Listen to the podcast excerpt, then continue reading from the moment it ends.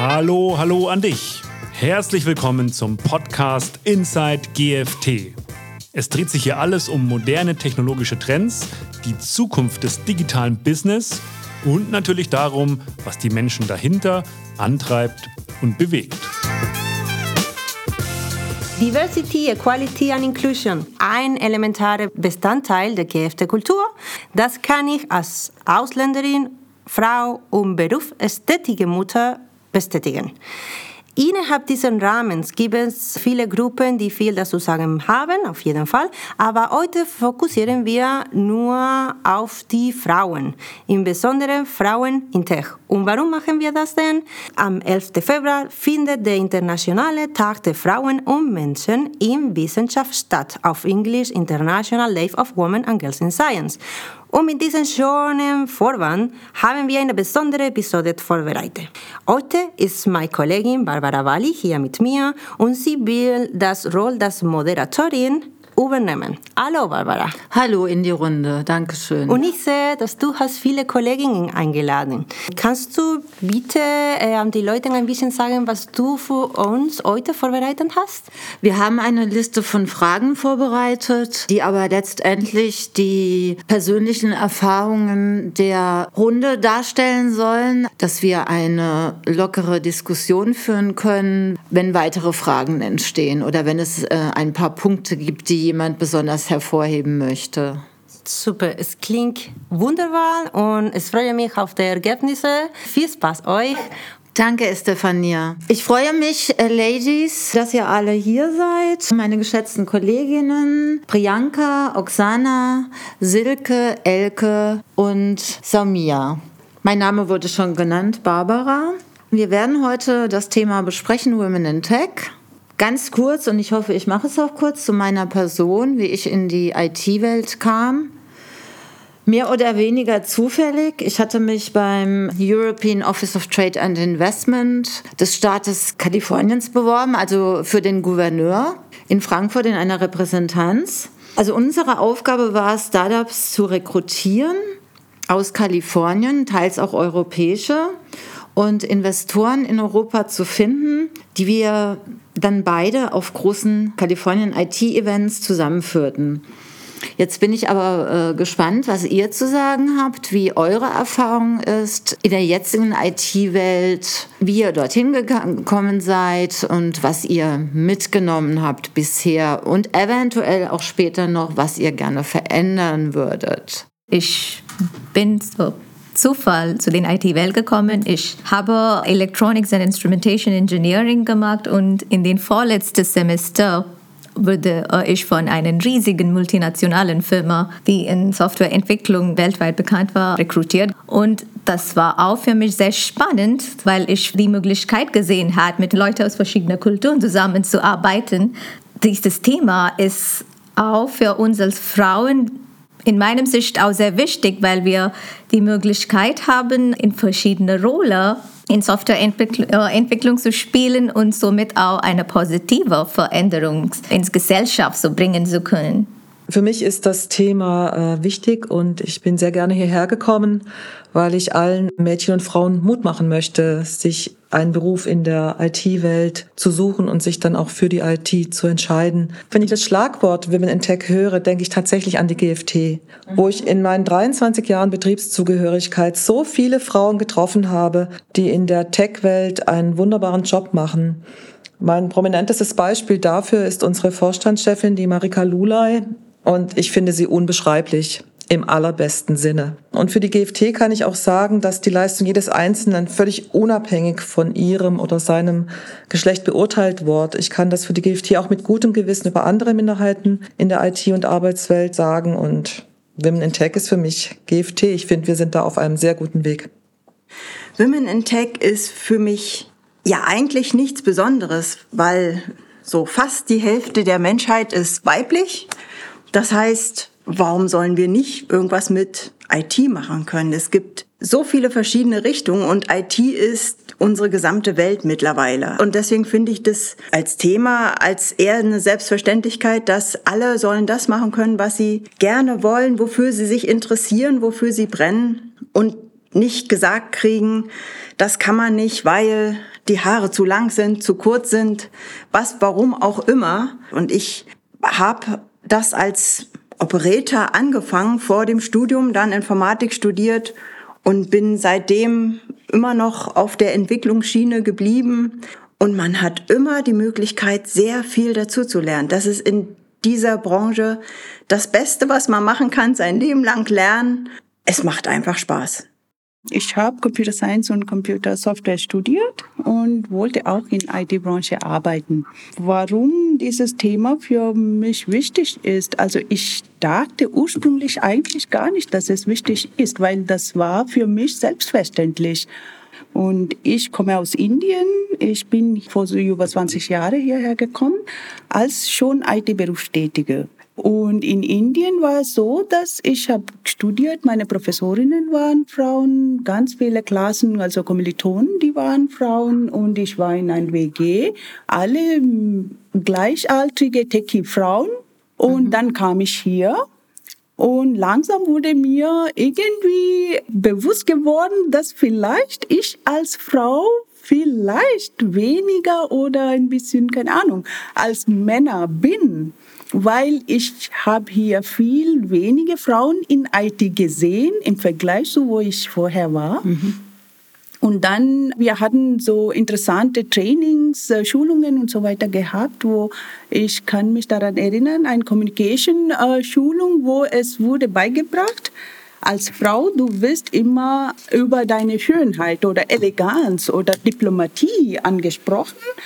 Und dann hatten wir auch noch, also sehr gut gemeint, hat mein damaliger Vorgesetzter auch gesagt, Saumia, du solltest ein bisschen strengere Sprache verwenden, etwas lauter sprechen, sonst vielleicht nehmen die Ansprechpartner von Kundenseite vielleicht dich zu leicht. Hm, mhm. das ist ja interessant. Ich habe noch nie daran gedacht. Also das, das war mir wirklich fremd das ist auch für mich faszinierend.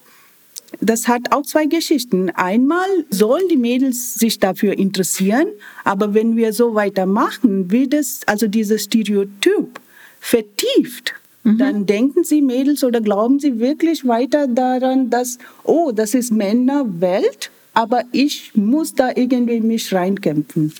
Ich bin IT-Consulting und ich, es war meine bewusste Entscheidung, in diesem Branche zu arbeiten. Ich finde, das ist sehr wichtig für uns, über diese Themen zu reden, weil, wie schon bei anderen gesagt wurde, es gibt immer noch diese Stereotypen. Das existiert die Jobs, die für Männer gedacht wird und für Frauen gedacht wird. Es ist aber nicht so. Und deswegen wir müssen die Menschen immer wieder daran erinnern, dass die Frauen in diesem äh, Sektor arbeiten, dass wir zu den Erfolgsgeschichten in diesem Sektor beitragen können und diese auch machen. Deswegen auch, was bedeutet für mich diese Woman in Tech? Das ist eine, einfach ein Netzwerk zu unterstützen die Frauen. Also wir bauen dieses Netzwerk zu schauen die Frauen, dass sie sind nicht allein. Wir fragen uns, wie sehen wir uns, also wie, wie sehen wir Frauen in der Technologie, in der IT-Welt?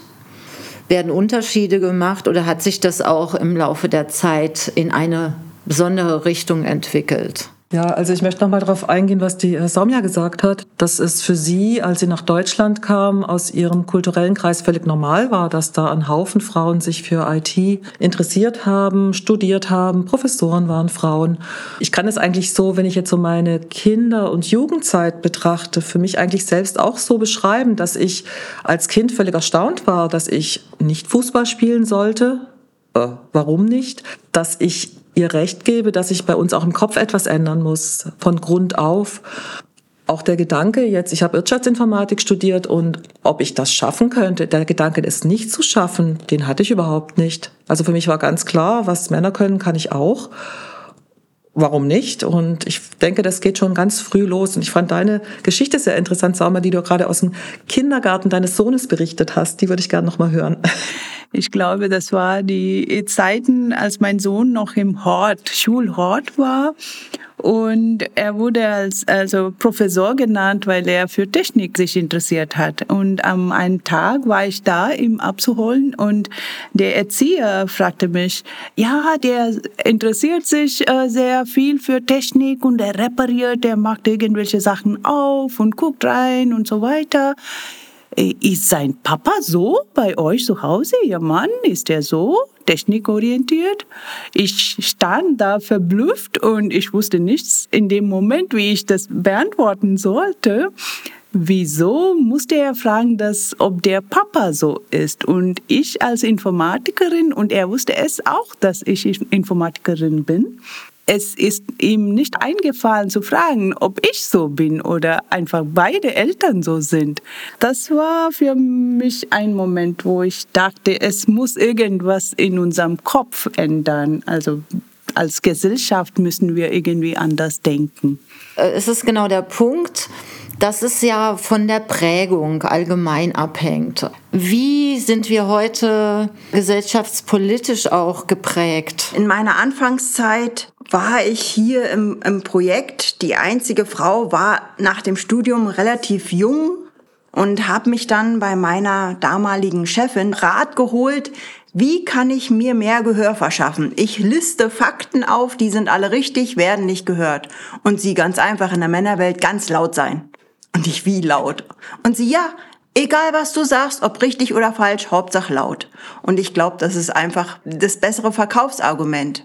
Ich bin aber von Hause aus so geblieben, ich liste weiter meine Fakten auf und gucke, dass ich ganz normal in der Welt gehört werde, ohne mich zu verstellen, laut zu sein und irgendwas zu sagen, nur um des Sagens willen. Das muss man gar nicht. Man wird auch so gehört.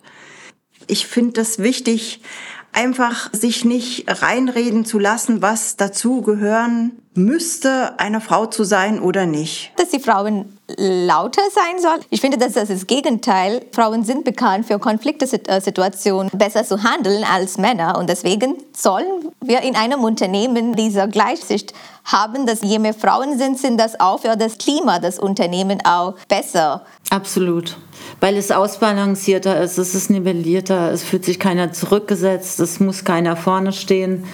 Es wäre eigentlich ein besseres, wie du sagst, Priyanka, das Wort hat mir gefallen, Klima. Ladies, wir steigen jetzt gerne ein zum Thema Rekrutierungsprozesse. Sind diese für weibliche Techies attraktiv? Der Rekrutierungsprozess in der IT-Branche besonders so auf der Fähigkeit orientiert sich. Also die HR-Leute suchen, haben normalerweise eine Liste von Fähigkeiten und sie suchen einfach diese Fähigkeiten in der Profil von der Person. Aber die Frauen und Männer unterschieden sich stark in der Art und Weise, wie sie sich selbst fordern und präsentieren. Also es ist schon statistisch geprüft, dass die Frauen bewerben sich nur, wenn sie mehr als 90 Prozent sicher sind, dass sie können das machen. Und Männer sind mehr mütig. Sie wissen etwas und sie sagen, okay, wir machen das. Und das ist dieser Unterschied, der hat eine große Beeinflussung an der Recruiting-Prozess. Das ist vielleicht auch ein Grund, warum es gibt nicht so viele Frauen in der IT-Branche. Das ist ein sehr guter Punkt. Also du spielst da ein bisschen an auf Accomplishment. Also die Frau äh, hat das Gefühl, sie muss, äh, darf von diesen Kriterien mehr erfüllen, bis sie sich bewirbt oder das Gefühl haben, dass sie mehr erfüllt als jetzt ein männlicher Bewerber. Also sozusagen, das macht die Frau nicht, um sich abzugrenzen von Männern, einfach weil sie perfekt sein will. Sie will einfach gut sein. Und das ist der Unterschied. Sie will gut sein, nicht nicht laut, aber gut. Der Zwiespalt man will ja perfekt sein. Es ist ja nichts Schlechtes, perfekt zu sein. Aber dann müssten vielleicht die Stellenanzeigen nicht auf 20 verschiedene Skills abzielen, sondern fünf Skills und den Rest kann man lernen. Man könnte es ja dann auch so verstehen, dass Perfektionismus, es ist auf der einen Seite eine Bescheidenheit, auf der anderen Seite aber vielleicht auch die Erfahrung, die man gemacht hat, dass man mehr leisten muss, um an den gleichen Punkt zu kommen wie eine männliche Person.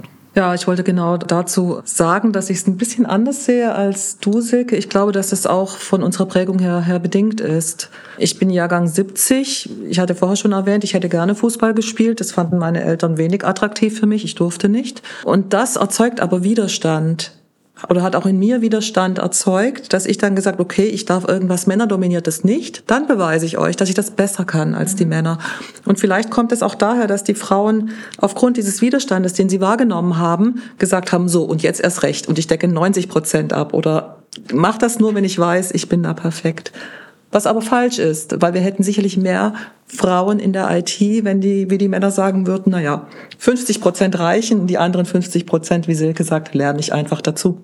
Ja, man könnte entspannter an die Sache rangehen, das ist richtig, weil man vergeudet sehr viel Energie. Wenn man aus einer Trotzhaltung heraus sich bemüht, um zumindest ein ähnliches Ergebnis zu erzielen, vielleicht ist es am Ende wesentlich besser, aber wir tun uns da immer noch ein bisschen schwer vielleicht ein, ein paar Wörter, dass die Frauen sich näher fühlen in die Anzeige, dass man auch für Frauen attraktiv macht, wie Wörter wie kreative Produkte bilden oder kollaboratives Arbeiten. Auch das äh, Thema, dass man auch Work-Life-Balance, wenn das die mehrere Firmen so in die Anzeige prominent machen würde, dann wird, wird es auch attraktiver zum Bewerben.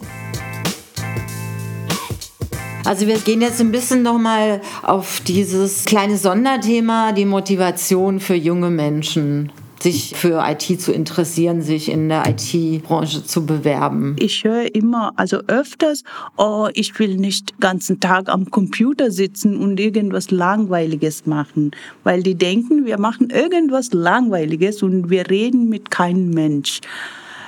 Das ist wahrscheinlich korrigierbar noch, indem wir erzählen, was alles zur IT-Welt gehört.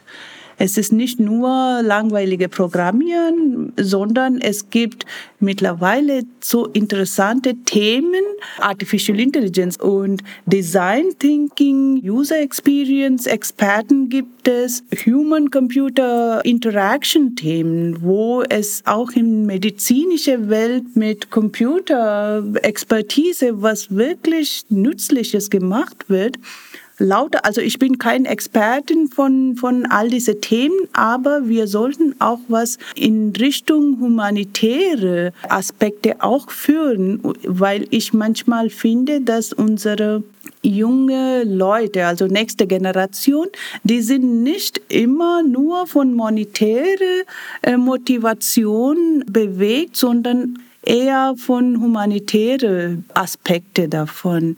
Also wir haben ja ganz viel für nächste Generation kaputt gemacht, weil und das muss irgendwie korrigiert werden und heutige Generation ist bemüht, da irgendwas zu bewegen. Ja, ich finde es schön, dass du äh, diese IT-Welt, der Gedanke darum, was ist das eigentlich, so ein bisschen rausholst aus dieser abstrakten Sichtweise, weil die IT, das war früher, äh, man sagte EDV, klingt komplett unspannend, das klingt nicht aufregend. Wenn man äh, durch den, die Anglizismen, die wir uns angeeignet haben, sagt IT, ist es alles schon viel spannender. Aber die IT kann viel bewirken, um eben auch große Ziele für die Menschheit umzusetzen. Das ist natürlich, das ist eigentlich eine Grundvoraussetzung. Wir können und müssen, sollten diese Technologien nutzen. Vielleicht das ist genau die Sache. Wir müssen zeigen, dass die Code schreiben, das ist interessant. Du schreibst etwas und du siehst wie das konvertiert sich in etwas, das passiert in der Welt,